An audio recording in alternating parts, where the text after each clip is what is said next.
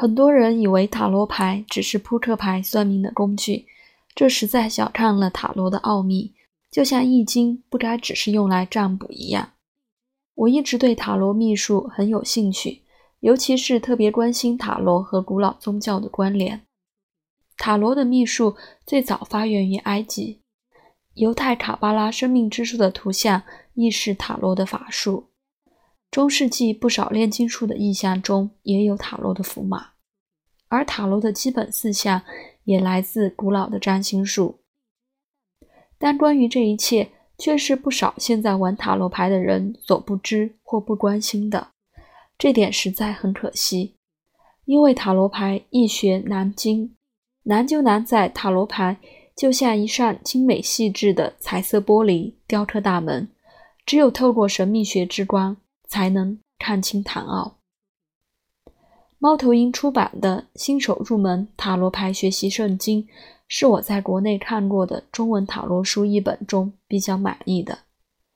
因为这本书脱离了一般流行塔罗书简化人生问题与答案的倾向，让人们透过塔罗牌对生命发问的过程，成为可以帮助生命成长与自我探索的旅程。塔罗牌的图像排列都是奥秘的生命星象，这点可说是生命中不意外的偶然与巧合，以及荣格所言的宇宙同时性现象。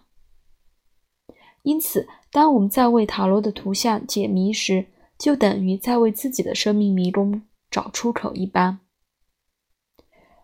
不管是玩塔罗牌或研究塔罗。都必须保持心灵的开放系统，敏感地接受神谕的启示。本书的作者在解释塔罗牌的秘密时颇具巧思慧心，尤其他懂得运用塔罗牌观想，以达到静心。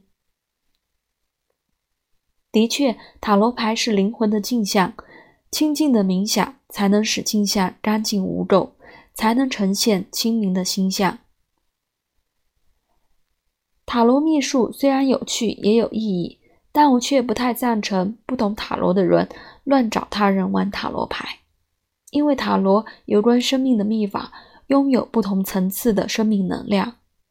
懂得圣人之道者，塔罗是向上升华的力量；反之，在蒙昧无明的人手中，塔罗揭示的却可能是沉沦的魔像。塔罗可以是生命转化的工具。这本书是不错的起点，让人对塔罗秘术稍微尊重些。看完本书，你会更了解塔罗的象征都是心念，心想事成，生命中的成往坏空都是心念的幻影。